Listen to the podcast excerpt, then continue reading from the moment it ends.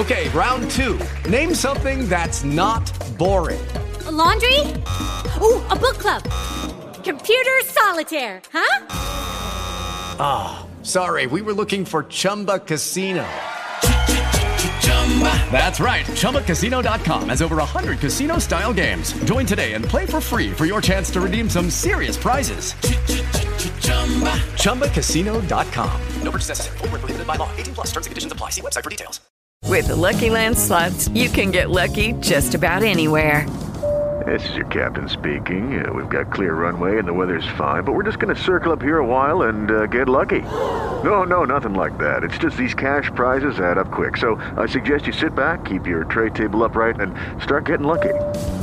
Play for free at LuckyLandSlots.com. Are you feeling lucky? No purchase necessary. Void where prohibited by law. 18 plus terms and conditions apply. See website for details.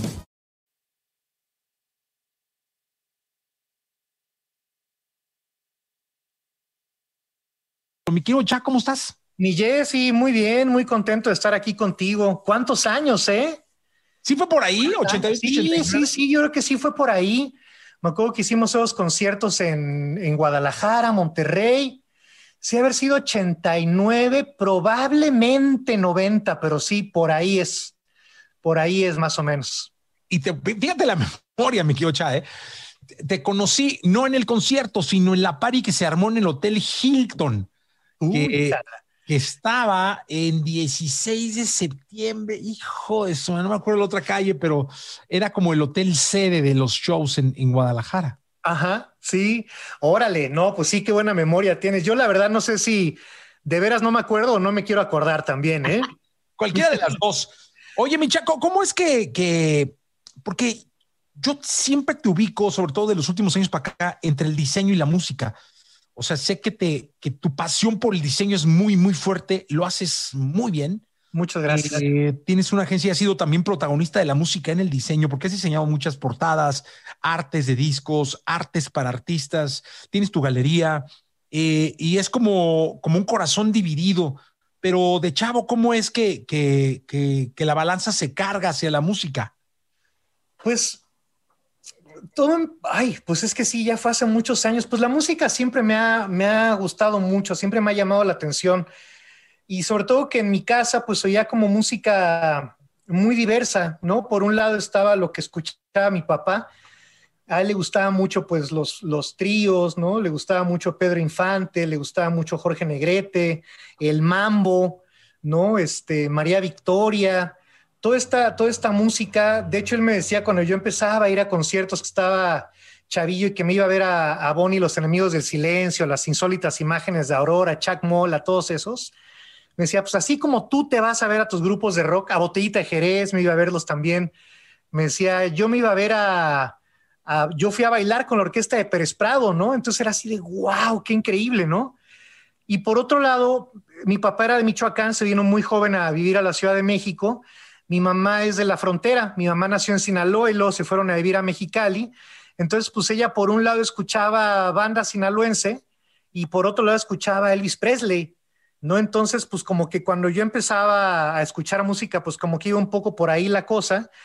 Y también cuando yo estaba muy chavito, tendría yo como 10 años, se vino a vivir aquí a la casa el hermano de mi mamá, mi tío Cano, y pues él me enseñó a Queen, me enseñó a Led Zeppelin, me enseñó Kansas, me enseñó a la Orquesta Luz Eléctrica, también estaba empezando a sonar muchísimo la música disco, entonces pues mucha música disco, ABBA, ¿no? Entonces como que, como que fue mucho por ahí, luego ya empecé yo a descubrir mi, mis propias bandas, mi propia música, pues que era más este, YouTube, otra banda que me encanta, que se llama Prefab Sprout, China Crisis, Everything But the Girl, The Cure, todos ellos, ¿no? Entonces, este, pues como que sí, siempre hubo como esta, esta mezcla musical en mi cabeza, eh, pero en mi casa, curiosamente, como que nadie tocaba nada, ¿no? Mi papá tenía una guitarra acá, pero se sabía una canción nada más, pero de memoria, no sabía realmente qué era lo que estaba haciendo. Mi mamá es mucho más musical que mi papá, pero la personalidad es totalmente distinta. Mi papá era muy extrovertido y mi mamá es muy introvertida, muy calladita. Entonces como que no, no estaba eso ahí, ¿no? Entonces yo empecé a tocar en la escuela, yo iba en una escuela por el sur de la Ciudad de México, que se llama la Escuela Moderna Americana, y ahí cada año se hacía un festival de música. Entonces, pues todos los chavillos que nos gustaba la música, pues nos eh, organizábamos y hacíamos nuestro conciertito ahí con lo que teníamos, ¿no? La escuela lo único que nos prestaba, pues, era unas tarimas y un patio, ¿no? Para organizarnos, entonces, pues, llevábamos, pues, los que tuviéramos ampli de guitarra o de bajo, lo que sea, llevábamos todo y con eso armábamos, pues, el equipo para que sonara afuera y todo. Yo en esos primeros festivales de música no tocaba nada. Yo más bien, este, pues me iba a ver a, mis cuates. Y una de las bandas que estaba ahí, estaba ahí mi mejor amigo, Tomás Maciel, que anda, anda perdido desde hace varios años. Entonces, si alguien sabe algo de él, pues este, nos escriba. háganle saber que lo estamos buscando todos. Eh, entonces él entró a un grupo de rock progresivo que, que, tenía eh, un compañero que era más grande que nosotros, como por unos dos o tres años, que se llama Fernando Barajas y era pues progresivo, había dos flautas, ¿no? Ya ves que en la escuela te enseñan a tocar la flautita clásica, esta Yamaha de plástico, guitarras acústicas, canciones con un chorro de partes, y no tenían cantante. Entonces mi amigo Tomás les dijo, ay, pues hay que decirle a, a Javier, ¿no? A mí. Él canta increíble, pero pues no, ¿cuál? No es cierto, no canto nada, ¿no? Era nomás por el gusto de estar juntos, porque los amigos pues queríamos estar juntos en este grupo. Hago mi casting Obviamente no lo pasé, pero les caí simpático. Eh, y el, tecladista, Fernando, que era el mero mero del grupo, tocaba el órgano y este órgano tenía un bajo que él tocaba con los pies. Entonces este, dijo, oye, pues ¿por qué no te consigues un bajo?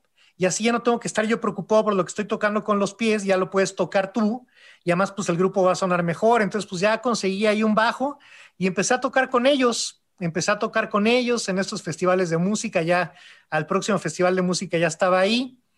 Y el baterista de este grupo que también iba con nosotros en la escuela, Iván Morales, que, luego también estuvo mucho tiempo en la música, eh, como nuestro manager con Fóbilo, también estuvo en Warner. De hecho, él llevaba muchas cosas de radio. Seguramente tú tuviste. Sí, lo conozco perfecto, Iván Morales. También desaparecido. También es que se reporte. Hace mucho también que, que se reporte. Sí, sí, sí pues él tocaba la batería en esta banda eh, y luego hicimos otra banda aparte nosotros con Marcelo Lara, que eh. también iba en la misma escuela. Entonces, eh, pues ya empezamos a tocar Iván, Marcelo y yo, y pues tocamos dos veces y también en esta misma escuela iba Leonardo, Leonardo de Lozán, en la moderna americana. Entonces él ya había conocido a Paco Huidobro, ya estaban empezando a ensayar con, como Fobia con, con Gabriel Curi. ¿Pero ya se llamaba Fobia? Creo que sí ya se llamaba Fobia, creo que sí ya se llamaba Fobia y con el hermano de Gabriel, con Pepe Curi. Entonces, este, pues Pepe como que no, no tenía esta, esta facilidad, no que tocáramos todos increíble y fuéramos virtuosos ni nada, pero pues más o menos teníamos como cierta facilidad para el instrumento. Entonces andaban buscando a alguien que tocara el bajo. Entonces Leo les dijo, ah, pues está este, este chavo, ¿no? Ahí que toca con, con estos cuates, ¿por qué no lo vas a ver, Paco? Va a hacer este festival de música en La Moderna, pues vente. Entonces, pues llega Paco a ver tocar este grupo que teníamos Iván, Marcelo y yo. Eh, yo traía pintado en la mejilla Cha, porque así se llamaba nuestra banda, de hecho por eso me dicen Cha, porque así se llamaba el grupo, pero como Leo no sabía bien cómo me llamaba y Paco menos, agarra y me dice, a ver, ven, ven, ven, ven, después de que tocamos, ven, íncate, íncate, íncate préstame tu bajo. Yo dije, ¿qué va a hacer este loco, no? Y agarra como si fuéramos caballeros de la mesa redonda y con el bajo como si fuera espada. Me dice, acabas de pasar tu audición como el bajista de Fobia. Entonces, pues ahí fue que entré a Fobia y la verdad es que a comparación del grupo que teníamos con Iván y con Marcelo, pues como que con Fobia se veía como pues más ganas de ensayar, las canciones que nos enseñó Paco pues estaban bien padres, esas primeras canciones de Fobia, pues ahí fue que me, que me empecé a dedicar a la música. Pero respondiendo a tu pregunta, por otro lado, pues estamos hablando de que esto fue hace más de 30 años, yo creo que unos 35 años, 36 años más o menos, íbamos en la secundaria. Entonces, pues pensar en dedicarse a la música, ¿no? Y más al rock, pues era, era difícil. Y mi papá tiene una personalidad muy fuerte, eh, muy autoritaria, y él siempre me decía, pues no es que tú vas a ser dentista, yo soy dentista, tu mamá es dentista, tus tíos son dentistas, tienes todo para ser dentista, ya tienes los consultorios, los pacientes, tienes todo, porque dedicarte a la música no te va a servir de nada, te vas a morir de hambre. Y se me retumbaba en la cabeza eso ¿no? Te vas a morir de hambre, te vas a morir de hambre, ¿no? Entonces, yo estaba feliz tocando con fobia, pero también traía esto de mi papá. Entonces me metí a estudiar odontología, Jesse. Wow. Estuve dos años en la UNAM, saliendo de la prepa, me metí a estudiar odontología, pero pues no me gustaba nada, no me gustaba nada. Y para, esa, para ese tiempo, pues ya habíamos grabado el primer disco de Fobia. Llego con mi papá, se lo enseño, le digo, mira, pa, ya grabamos un disco. Me dice, bueno, qué bueno para que te quites esas ideas de la cabeza y ahora sí te dediques a lo que te va a dejar, que es el diente, ¿no? Entonces yo, oh, te vas a morir de hambre, te vas a morir de hambre. Entonces, pues seguí, seguí yendo a la escuela, pero llegó un momento que dije, no, ya no puedo ir, no me gusta, no puedo, no, no, no, no hay nada que me llame la atención de esto. No estaba seguro si me iba a dedicar a la música al 100%, pero sí sabía que no quería ser dentista. Entonces, pues ahí fue que dejé de ir a la escuela, no le dije a mis papás que ya no estaba yendo, hasta que un día los mando a ver La Sociedad de los Poetas Muertos, esta película increíble con Robin Williams, que la historia me pegó muchísimo. No quiero echar spoilers porque si no la han visto se les recomiendo mucho. Película, no, no, no. Película, no, no, no, no, increíble, increíble. Estas películas cambia vidas, ¿eh? A mí me cambió la vida, Jesse, a mí me cambió la vida. Entonces mandé a mis papás a ver la película, no les dije nada y cuando regresan, pues regresaron así de Javier, ¿dónde estás? Preocupadísimos. Si la saben, si ya la vieron, saben a qué me refiero. Y si no la han visto, van a ver por qué. Entonces, les digo, pues es que tengo que hablar con ustedes. Hace como casi un año que no estoy yendo a la universidad. No me gusta, no quiero ser dentista, no sé qué quiero ser, pero lo que sí estoy seguro es que no quiero ser dentista. Y pues me dijeron mis papás, bueno, pues, pues vas tú solo porque ahí sí no te podemos ayudar nosotros en nada, en nada, en nada, en nada. Entonces, pues ahí fue que, que empezamos a tocar y traía esta cosa en la cabeza de, que tenía que estudiar una carrera. Entonces, en aquella época, lo que hacíamos Gabriel y yo, que luego Gabriel cuando deja el grupo se dedica a ser eh, artista, un artista plástico, artista conceptual que le ha ido súper, súper bien, y Pepe Curi, que su hermano era el que tocaba el bajo cuando yo entré a sustituirlo, pues se dedicó también al mundo del arte, pero él como con una, con una de las galerías más importantes de Latinoamérica, que es la Curimansuto. Entonces les, les fue muy bien a los dos, entonces Gabriel y yo hacíamos los flyers de los conciertos, hacíamos las escenografías, entonces llega el momento de grabar el segundo disco de Fobia. Y nosotros teníamos muchas ganas de grabar en Nueva York porque habíamos hecho muy buena química con Martín eh, y queríamos ir a grabar a Nueva York, que es donde él vivía, nos encantaba lo que estaba pasando en Nueva York en aquella época, queríamos esta, esta onda y esta vibra en el disco, pero la escala nos dijeron, pues sí, increíble si se van, pero vamos a tener que recortar presupuesto de otros, de otros lados, en particular del diseño y de la foto y de un chorro de cosas. O sea, casi, casi era agarrar las fotos del primer disco y volverlas a usar para el segundo y ponerle el mismo logo y, y hacer eso. Entonces dijimos, no, pues no. Entonces juntamos dinero y nos llevamos a Carlos Omonte a que nos tomara unas fotos allá. Eh, nosotros le pagamos hospedaje y un chorro de cosas. Regresamos con unas fotos bien padres y les digo, oigan, pues denme chance de hacerles una propuesta de portada. Entonces fue que, que, me encontré, te lo voy a enseñar, aquí lo tengo, un libro de ciencia ficción donde venía esta imagen. Ah, mira. Entonces, pues recorté la foto con cúter, con exacto, con tijeras y todo, y quedaba perfecto para el, para el disco que ya sabíamos que se debe llamar Mundo Feliz. Y ahí fue que dije, no, pues esto de hacer discos y hacer portadas de discos me encanta. Entonces ahí sí ya me puedo estudiar a meter, me puedo meter a estudiar una carrera, diseño gráfico y pues ya le doy gusto a mi papá, me doy gusto yo también porque sí me gustó mucho lo que, lo que fue hacer ese disco junto con Mario Lafontaine. Digamos que él es mi, mi gurú, mi maestro en todo esto. Y pues ahí fue que me empecé a dedicar a la música y al diseño. ¿Qué se siente cuando una banda tiene que parar o terminar? Como de pronto Fobia dijo, ya paremos, o terminó, sé qué pasó en ese momento, no, no recuerdo, pero ¿qué se siente? hartazgo y dices, ah, qué bueno, o si hay un poco de melancolía, o si es un chin, ¿por qué? O, no, no, no ¿qué, ¿qué, viene a la mente de alguien que está en algo tan exitoso como Fobia y de pronto todos deciden, no sé quién demonios decidió qué pasó, ni quiero que me digas, solamente quiero que me digas qué se siente. Pues mira, como Fobia ya ha tronado dos veces, sí te puedo hablar de dos, de dos etapas y cómo se siente cada una de esas etapas. La primera fue horrible, horrible, horrible. Este, me acuerdo mucho que en uno de los últimos conciertos estábamos Iñaki y yo esperando salir al escenario. Era como un auditorio muy grande, una plaza muy grande, no me acuerdo exactamente dónde era. Y ese momento cuando está la luz prendida y está hay música y todo y que de repente ¡fum! se apagan las luces del lugar se apaga la música del lugar ambiental y la gente grita, es un momento increíble, Jesse. No sabes, no sabes ese momento lo que es. Pero ahí ya sabíamos que el grupo ya iba a terminar, no eran conciertos que ya teníamos este, pues, pactados, pagados, etcétera, etcétera. Y, me dice Iñaki en inglés, sweet sounds, ¿no? Ah, qué dulces sonidos. Le digo, sí, no manches, gonna miss them. O sea, los vamos a extrañar. Y sí, claro, porque pues en ese momento eh, pues Fobia era nuestro todo, era nuestro todo, todo, todo. Entonces, pues dejar lo que habíamos construido durante tantos años, pues sí era, sí era difícil, era porque Leo también había decidido tomar su carrera solista, ¿no? Que ahorita te puedo decir en retrospectiva que pues bien se pudo haber hecho la carrera solista de Leo eh, paralelamente a Fobia, tomar un descanso, ¿no? Pero creo que pues te digo, también eran, eran otras épocas que era una cosa u otra. Entonces, pues terminó el grupo y sí, sí se siente gachísimo. Ahí hasta un duelo, me imagino, ¿no? Sí, por supuesto, claro, claro, claro.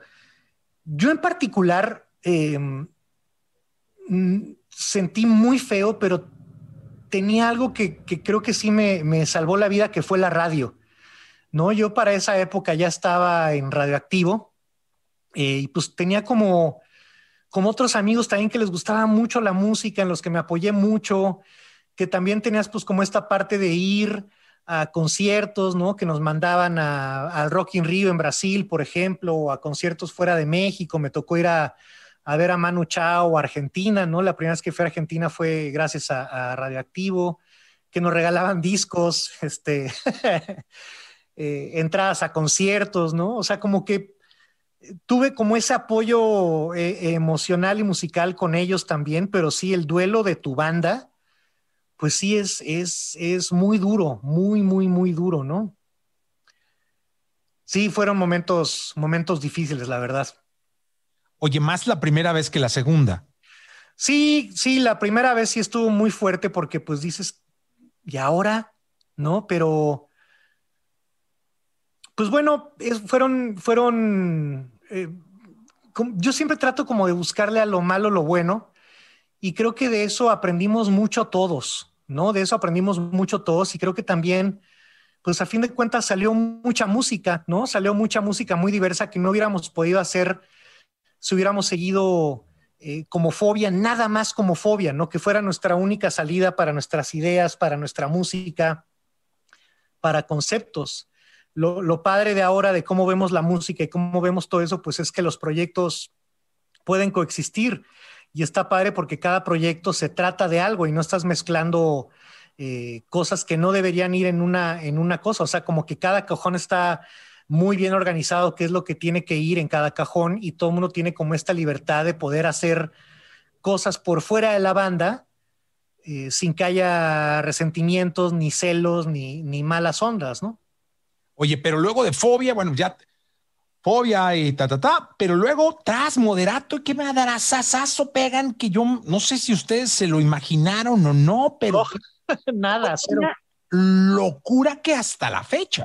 Sí, pues es que con ninguno de los dos, Jessy, ni con fobia ni con moderato. La verdad, cuando empezamos a tocar con fobia, pues como platicábamos hace rato, era, era otro México, era otro mundo, ¿no? Realmente eh, pues empezaba a, verse esta posibilidad de que tal vez te grabara una disquera grande y tuvieras como los beneficios de, ser firmado por una disquera, pero pues realmente no era, no era como la tirada, o sea, nuestra tirada pues era tocar en Roboticlán y tocar en el Look.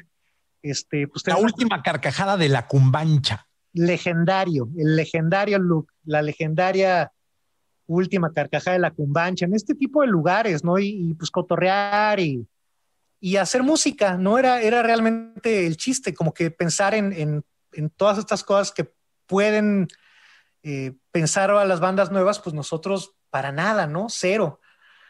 Y moderato igual, moderato, pues es una idea que, salió también desde hace muchos años. Salieron dos ideas. Una fue lo que ahora es Gran Sur, eh, que en aquella época se llamaba Sandro Ventura y los Infiernos, y Moderato. Y Moderato sale un día que estaba yo viendo la tele, esta película del cantante de bodas con Adam Sandler, buenísima, divertidísima, y que estaban tocando en una boda. Adam Sandler tiene una, una banda de bodas. Y dije, ah, pues padre hacer una, un grupo de bodas, ¿no? Pues tocas cada fin de semana, este, como que empezar a darle vueltas, pero viendo esta película, no sé si te acuerdas que había un tecladista que era como muy parecido a Boy George. Sí, como no. Club. Entonces dije, ah, pues estaría padre hacer como versiones de las canciones, porque yo me acuerdo cuando iba a bodas con mis papás que empezaban en aquella época, no me gustaban las cumbias ni me gustaban las norteñas, o sea, pues yo tendría 13, 14 años y no, es que ¿por qué no ponen canciones que a mí me gustan? Nomás ponen las que le gustan a mis tías, ya sabes, ¿no? Entonces como que empezamos a, le empezar a dar vuelta y dije, ah, pues podríamos hacer versiones como rockers, ta, ta, ta, ta, ta, y le, le, empezamos a dar vueltas y le conté a Marcelo. Le dijo, oye, ¿cómo ves esta idea que tengo? Ah, está muy buena. Y empezamos como a ver a quién invitábamos, ¿no? Y a fantasear con, con el grupo. Entonces como que nos fuimos encontrando a los demás moderato en diferentes ocasiones. Un día me encuentro a Iñaki en el Bulldog y le dije, oye, tengo esta idea, ¿cómo ves? Me dice, güey, está buenísima, ya tengo el nombre, Moderato. Le digo, ah, ya está, ya está, perfecto. Ya está. ¿El bull de, de, Sullivan o el nuevo el de Revolución? El nuevo, ya era el nuevo. Y este, le digo a Marcelo, oye, pues me encontré ayer Iñaki, le entra, ah, pues está buenísimo. Y un día me encuentro a Jay en un tributo a Led Zeppelin, que si no me equivoco era los que organizaba Galo Ochoa. Sí, en el, en el Hard Rock. Ajá. Y le dije, oye, Jay, pues tengo esta idea, ¿cómo ves? De hacer un grupo así, ya estaba mucho más aterrizada, ya esta lista de canciones tenía yo así, vamos a hacer la de Quiero Rock, la de No me canso de rockear, la de ta, ta, ta, o sea, como todas estas canciones que hablan pop, de grupos pop, pero que hablaran de rock y que rockearan. Le dije, ¿cómo ves? Me dice, está buenísimo, pero yo canto. Órale. Ah, pues órale, yo lo tenía, me lo imaginaba él en la batería como en fobia, ¿no? Órale, va. Y me dijo, le decimos a Randy que toque la batería, a Randy de Molotov. Ah, pues órale, va. Y le digo a Marcelo, oye, pues ya está, ya se súper armó. Ah, pues está buenísimo. Y Marcelo le cuenta a su asistente, a Paola, en aquella época. Y Paola le dice, ah, está buenísimo. Y dos horas después me habla Marcelo y me dice, oye, pues ya nos consiguió Paola en dos semanas una tocada en el Bull. Pues a montar todo. Y montamos las primeras ocho, nueve rolas de moderato en dos semanas. Con Randy en la batería. Con Randy, éramos Randy, Marcelo, Iñaki, Elohim y yo. Y ya para ese entonces ya traíamos nuestro primer neón que decía moderato, ya hubo como chispitas en el escenario, ya salimos maquillados, vestidos todos, o sea, ya como lo que iba a ser. Elohim estaba también. Elohim entró después. Entró en lugar de Randy. Entró en lugar de Randy porque Randy pues sí no, no le daba la agenda con Molotov. Nosotros pues realmente estábamos musicalmente bastante libres. Entonces Randy sí tenía muchas cosas que hacer con Molotov, entonces pues fue que eh, eh, éramos fans de Elohim, lo íbamos a ver tocar después de los ensayos aquí en, un bar que había en Acoxpa, el tercer milenio, tocaba, imagínate qué buen cartel, los Duk Duks y luego Isis. Entonces veíamos a Elohim tocar y decíamos, no, es que este monstruo, cuando lo íbamos a ver tocar, él cantaba, movía las luces del lugar desde su batería, comía, bailaba, o sea, decíamos, güey, tiene que ser él, tiene que ser él. Y no sabes cómo se hizo el rogar, ¿eh? Ah, no sabes cómo se hizo el rogar. Oye, pero ahora está contigo en Gran Sur y está en Moderato. Sí, está en las dos. Pues es que también después de tocar con un baterista como Elohim, sí dices, no, pues sí, quiero, quiero tocar con él toda mi vida. Oye, pero entonces de Moderato, de ahí, ¿cuándo se dan cuenta que eso ya no, no lo podían parar? Pues la idea original era hacer esta tocada en el Bully, que fuera una tocada, un evento, una sola noche, invitar a todos nuestros amigos y recrear como una fiesta de rock and roll de los 80. Entonces, pues invitamos a todos nuestros cuates y todos llevaban pancartas, ya sabes, iban todos maquillados y camisas rotas. Y era esa noche y ya, pero nos gustó mucho. Además, la gente del Bull cuando estábamos haciendo prueba de sonido, todos nos chiflaban y nos mentaban la madre, etcétera, etcétera. Incluso en, las primeras canciones, todo el mundo era así de, güey, son estos güeyes que tocaban acá y ahora, ¿qué es esto? Había mucho desconcierto al principio, así de, ¿qué está pasando? pero ya al final todos estaban cante y cante y baile y baile y hasta como esta banda rockera que iba Bull, que nos estaba pintando dedo las primeras canciones, pues todos al final ya estaban felices, pues cantando y bailando y rockeando y dijimos, no, pues hay que seguirle, nos gustó mucho y la gente del Bull nos dijo, güey, tienen que tocar el mes que entra y luego el mes que entra.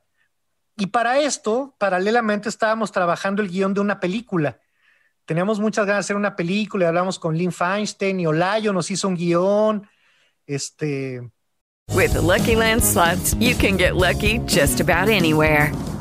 This is your captain speaking. Uh, we've got clear runway and the weather's fine, but we're just going to circle up here a while and uh, get lucky. No, no, nothing like that. It's just these cash prizes add up quick. So I suggest you sit back, keep your tray table upright, and start getting lucky. Play for free at LuckyLandSlots.com. Are you feeling lucky? No purchase necessary. Void where prohibited by law. 18 plus terms and conditions apply. See website for details. Y era por ahí la cosa, pero pues eventualmente el grupo fue como una bola de nieve. Empezó a crecer, a crecer, a crecer, a crecer, a crecer. Y pues no ha parado desde hace veintitantos años, ¿no? Casi, casi 20 años ya. Checa la pregunta que te voy a hacer que se me vino a la mente. ¿Dónde has tocado más? ¿En moderato o en fobia? que Moderato ha trabajado muchísimo, qué bárbaro. Sí, yo creo, pues mira, Moderato se ha tocado mucho y con Moderato hemos ido a lugares que con Fobia, entre que nos juntamos, nos separamos, nos volvemos a juntar, nos volvemos a separar, no hemos podido ir. Con Moderato hemos ido a España, Argentina, a Brasil, a Japón, a China, prácticamente todo el país, lo hemos tocado todo varias veces, Estados Unidos, pero con Fobia sí hubo muchas, muchas, muchas tocadas también, sobre todo al, al principio. Yo creo que, digo, Fobia tiene treinta y tantos años entre que estamos juntos y no, y Moderato tiene veinte, entonces pues, yo creo que está como parejona la cosa, pero sí Moderato no ha parado de tocar en, años, no ha parado de tocar, así que no nos cansamos de rockear. Oye, y, también en moderato sí nunca, no sé, igual ha habido, pero nunca ese que ya se acabó moderado. A lo mejor una vez creo que jugaron con eso, un rollo así, pero no sé, me da la impresión de que ha sido como muy constante y fluye todo mucho más en el grupo. Sí, pues yo creo que los errores que hemos cometido eh, todos en todos nuestros proyectos nos han ayudado mucho a llevar bien moderato. Em, hemos aprendido mucho de las cosas que hicimos eh, mal en otros proyectos y hemos visto también lo que hacen otras bandas mal y pues tratamos de, de, llevarla bien, ¿no? Obviamente, como en todo, pues hay, hay, hay peleas, hay discusiones, hay que de repente nos dejamos de hablar uno con otro, etcétera, etcétera, pero nos damos cuenta que pues lo que creamos es más grande que, que cada uno de nosotros. Entonces, pues sí, sabemos que, que Moderato pues nos ha dado mucho y que, y que nos ha hecho muy felices.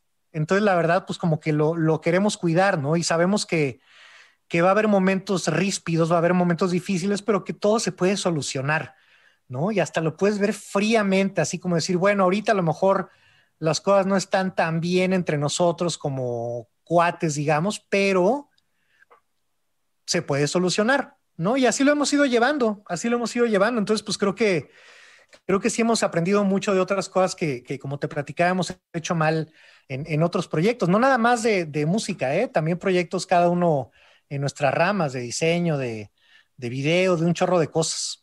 Oye, ¿y qué dijeron? Me dio, me da como la impresión, el gusanito, como dicen. ¿Qué dijeron los otros fobias cuando Moderato se hizo un madrazo? Pues no estábamos juntos, eh, no estábamos juntos en aquel momento. Entonces, pues teníamos mucho tiempo y le dedicábamos mucho y toda nuestra energía estaba ahí. Em, Pero nunca comentaron así con Leo o con, o con Paco. Sí, sí, sí, pues eh, nos veíamos, nos veíamos, le caían a las tocadas, los invitábamos a palomear, ¿no? Hubo eh, un Vive Latino, por ejemplo, donde Leo se subió a cantar con nosotros, Paco tocó nosotros en varios en varias tocadas también. De hecho, el nombre de Paco el Moderato era Francisco Santella.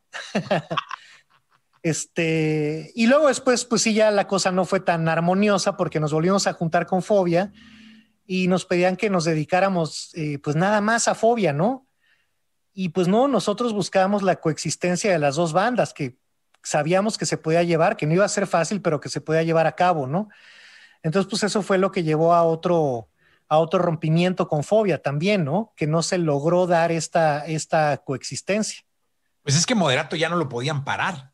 Sí, no, no podíamos y además, pues no es una cosa nada más de nosotros cinco, ¿no? No es nada más Iñaki, eh, Jay y yo, sino pues que también habría que pensar en, en Elohim, en Marcelo y toda la gente que, que de la que, que, genera trabajo, ¿no? El moderato genera mucho trabajo para mucha gente, entonces pues tampoco lo podíamos parar tan fácil. Entonces pues nosotros, buscábamos como esta, esta coexistencia de las dos bandas, pues que no, no se pudo dar, entonces pues preferimos parar ahí nosotros, ¿no? Y fue que Leo y Paco deciden también seguir con Fobia, ellos dos por su lado, con otros dos, otros tres músicos.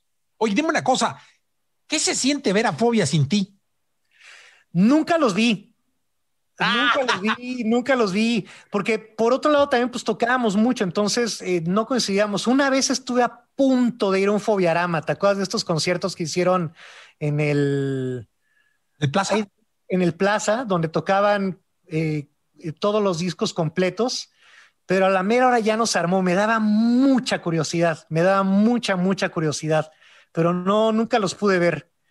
Pero yo siento que es como, como un platillo que te gusta mucho y de repente le cambian ciertos ingredientes, ¿no? O sea, sí está la carnita, sí está esto, pero le falta esta salsita, pero le falta este aderezo, le falta este tiempo de cocción, ¿no? O, o como ver a tu ex con otro vato. Pero pues también tú estuviste de acuerdo, ¿no? dices, ay, pues ahora ni modo, ahora me aguanto, ¿no? Ahora me aguanto, ahora me aguanto. Sí, pero pues mira, yo creo que ahora en el Unplugged hubo un momento bonito que fue sacar como primer sencillo Pesadilla, ¿no? Que fue una canción que vino en este disco que hicieron Leonardo y Paco por su lado, eh, donde ahora pues sí, como dicen mis amigos fans de Star Wars, ahora sí Pesadilla ya es canon, ¿no? Dentro de la historia de Fobia. Entonces, pues creo que como que eso fue, fue padre, como poder eh, fumar la pipa de la paz a través de la música. Qué bueno. Y aparte, con un ejercicio como el Unplug, ¿no? Sí, además, además. O sea, como que sí le pudimos eh, rehacer la canción otra vez, ¿no? Agarrarla de cero y vámonos a darle. Oye, ¿cómo te sientes ahorita con este nuevo trabajo de Fobia? No sé qué pase con Moderato ahora, eh, con Gran Sur, pero ¿cómo está Cha ahora como músico? Pues la verdad, muy contento, Jesse. La verdad, en estos eh, meses de pandemia, eh, pues me he dedicado mucho a, refinarme justamente como músico, ¿no? Porque cuando yo empezaba a tocar como lo, lo veía mucho como rock and roll, ¿no? Ay, ensayar, no, practicar, ay, no, qué flojera. Pero pues no, me he dado cuenta que, que toco con, con grandes músicos, ¿no? Que toco con músicos que podrían calificarse como virtuosos. Entonces, pues que sí tengo que estar a ese nivel. Eh, y salió mucho por algo que me, que me dijo Leo eh, cuando estábamos con los ensayos del Unplugged a principios de este año, ¿no? Que estábamos haciendo una entrevista y nos pidieron un saludo. No me acuerdo para qué fue. Que me dice, Leo, échatelo tú, Micha. Le digo, no, no, no, ¿qué pasó, mi Leo? Yo soy el bajista nada más. Tú eres el cantante, por favor. Me dice, no, eres mucho más que un bajista. dije, ah, pues sí, como que hago muchas cosas en el grupo que, que son como no típicas de un bajista, como esta cuestión de los artes de los discos, las escenografías. En Gran Sur eh, tuvimos oportunidad de platicarte a ti este video que hicimos a la distancia, que yo hice toda la dirección de arte y las escenografías, junto con Memo Llamas, los vestuarios y todo eso, pero caí en cuenta después de ese comentario de Leo que sí tendría que, que clavarme mucho más como músico y como bajista entonces, pues he estado tomando clases, he estado viendo muchas cosas en YouTube, hay, como cursos online increíbles. He aprendido muchas, muchas cosas de armonía, de improvisación. Me he clavado mucho también en tocar la batería, que fue como mi primer amor, el instrumento que yo quería tocar cuando tenía 13, 14 años, antes del bajo y antes de todo eso, era la batería. Entonces, pues he estado encerrado mucho en eso, en escalas, todo ese tipo de cosas que antes me daban mucha flojera y que ahorita me tienen, perdón, me tienen apasionado, así de quiero aprender más. Y ay, ¿cómo no me lo aprendí hace 20 años, no? Pero que también pienso que a lo mejor lo que, lo que he hecho en los grupos, pues no lo hubiera logrado si me hubiera clavado en esta parte de ser nada más un bajista, ¿no? creo que, creo que lo padre de los grupos y lo que platicábamos hace rato los platillos, pues es el, el aderezo y la salsita que cada uno le pone, ¿no? Me acuerdo mucho cuando empezábamos a tocar que me dio hepatitis.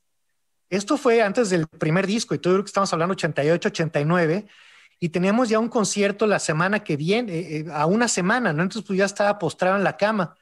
Entonces pues el único que podía tocar eso en tan poco tiempo era Sabo Romo.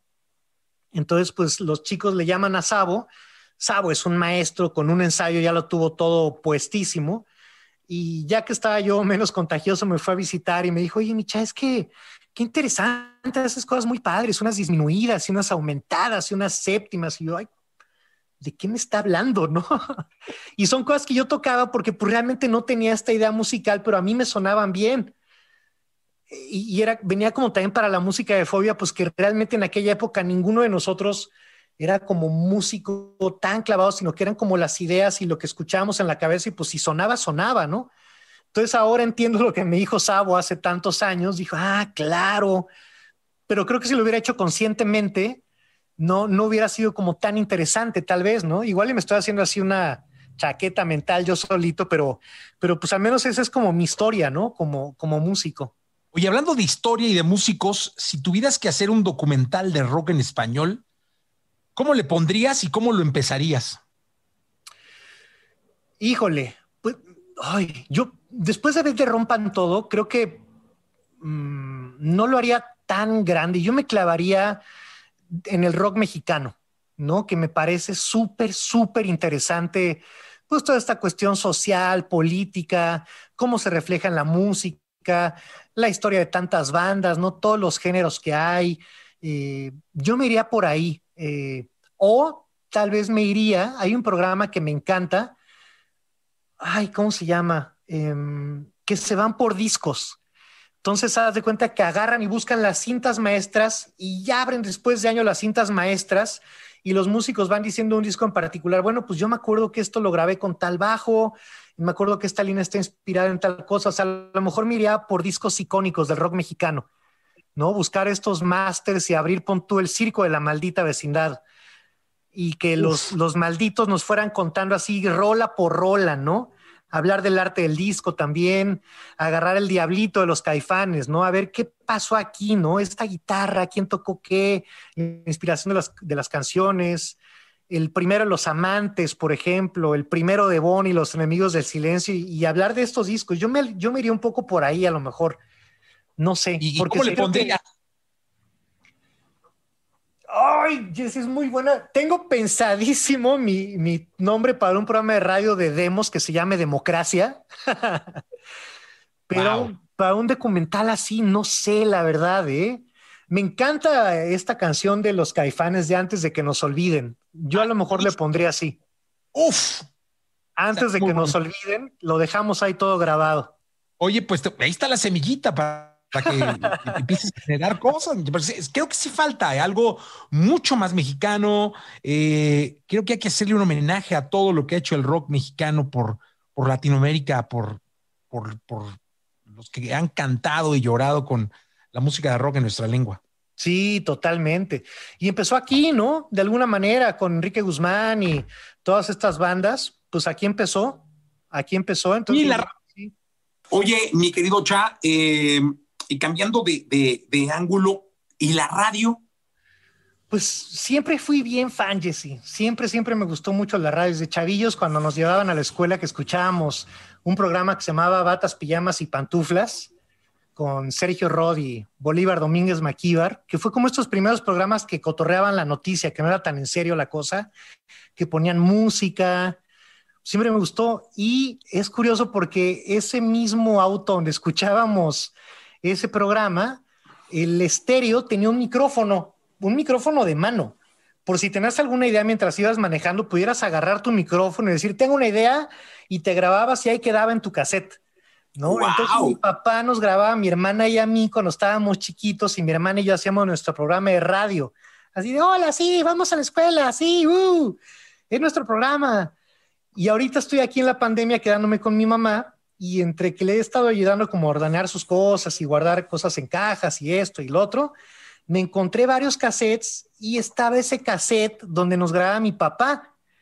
pero yo ya no me acordaba que ese mismo cassette yo me lo había encontrado como 10 años después, cuando tenía como 14 años, donde me volví a grabar yo, como diciendo, ah, voy a hacer la continuación de esto. Entonces hacía mi programa de radio ya 14 añero y ponía mis rolas, ¿no? Y decía, hola, bienvenido. Según yo ya hablaba muy de locutor, esto es este rock, lo que sea, y ahora les voy una canción de Queen. Entonces paraba mi grabación, ponía una rola de Queen, esperaba que se acabara y la presentaba así como esto fue Queen del disco ta ta ta, ¿no? Entonces siempre me gustó. Y luego cuando llega Radioactivo, pues yo era muy fan de la estación y me los encontraba mucho, sobre todo a Edgar David Aguilera y a Ricardo Zamora en el Bull de Sullivan. Entonces, pues siempre un viernes en la noche ellos tenían un programa el sábado y me decían, ay, pues cállale mañana al programa y vamos a cotorrear y de ahí nos vamos a comer. Le decía, ahora le va. Entonces, pues les caía el programa, se llamaba El Huerfanito, de ahí nos íbamos a comer y de ahí caían otros de la estación, ¿no? Yo ya conocía a Rulo, por ejemplo, de ahí. Entonces, pues ya ve como buena onda. Y un día hubo como una posición para entrar al programa de la mañana, al, mañanero se llamaba. Entonces, pues Edgar y Zamora le dijeron a José, al director de la estación, y pues a ver, ¿por qué no le hacemos audición al Chano? Y pues voy a hacer mi audición, nerviosísimo yo, porque pues yo realmente no era locutor, ni soy locutor, o sea, yo cotorreaba con ellos, pero ya tener a, a, José enfrente y a, al Boy también, que era el productor, que era como el genio creativo detrás de, todo, de varios promos de Reactivo enfrente, pues sí me puse muy nervioso y no la armé. Entonces el boy, súper buena onda, agarra y me dice, oye, a ver, cuéntanos esta historia que me contaste aquí es que fuimos a comer de cuando fueron a no sé dónde. Le digo, ah, sí, claro, y empieza como a contarle la historia, así como estamos platicando ahorita tú y yo. Y ya fue que, que el boy le dijo a José, pues es que este güey no es locutor, este güey está bueno para este tipo de cosas, para estar echando relajo con los demás. Y ahí fue que me quedé ya en, en el programa de la mañana Radioactivo. Y pues sí, me encanta, me encanta, me encanta. Fueron años increíblemente felices en mi vida, nos la pasábamos bomba. Y es que es como la combinación ideal, ¿no? Este, esta sensación del escenario, de que me, que platicabas con Iñaki, de que se apaga la luz, grita, se calla, y luego con abrir un micrófono, estar al aire, recibir la retroalimentación de la gente. Es como un escenario para un artista maravilloso. Sí, claro, porque a fin de cuentas, pues sigues haciendo eh, cosas con la música, ¿no? A lo mejor desde otra trinchera. Antes de que empezáramos esta plática, tú me decías, no, pues es que hablo con gente que, que se ha dedicado a la música, pues tú también, de alguna manera, ¿no? Y la gente que hace radio también, o sea, muchos grupos no serían nada sin gente que dice, oye, pues descubrí este grupo, me gusta y lo voy a empezar a poner, ¿no? O sea, sin que nadie me obligue, sin que nadie me lo lleve, sin que nadie nada. Y pues muchas carreras han hecho así, o sea, YouTube se hizo así, ¿no? Este, muchas, muchas, muchas bandas han, han, han funcionado así.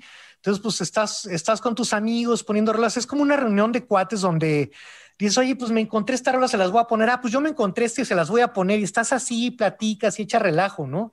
Y a mí lo que me gustaba mucho eh, de Radioactivo, lo que me gusta mucho ahora de Convoy, pues que seguimos pues siendo cuates que nos vamos este, enseñando música y, cotorreando entre nosotros y pasándola bien, justo como dices tú, también con la retroalimentación del público, que ahora es mucho más inmediata, ¿no? Por Twitter, por todas las redes sociales, por, por lives, etcétera, etcétera. O sea, así como que los conoces más. Antes era de que entraba una llamada y había uno que siempre entraba a su llamada, pero muchas veces como que no se armaba esta comunidad que se está armando ahora en, plataformas y en, y en, FM también, ¿no? Oye, Micha, ¿y, y cómo, cómo, cómo ve el Chal el rock español con los nuevos grupos?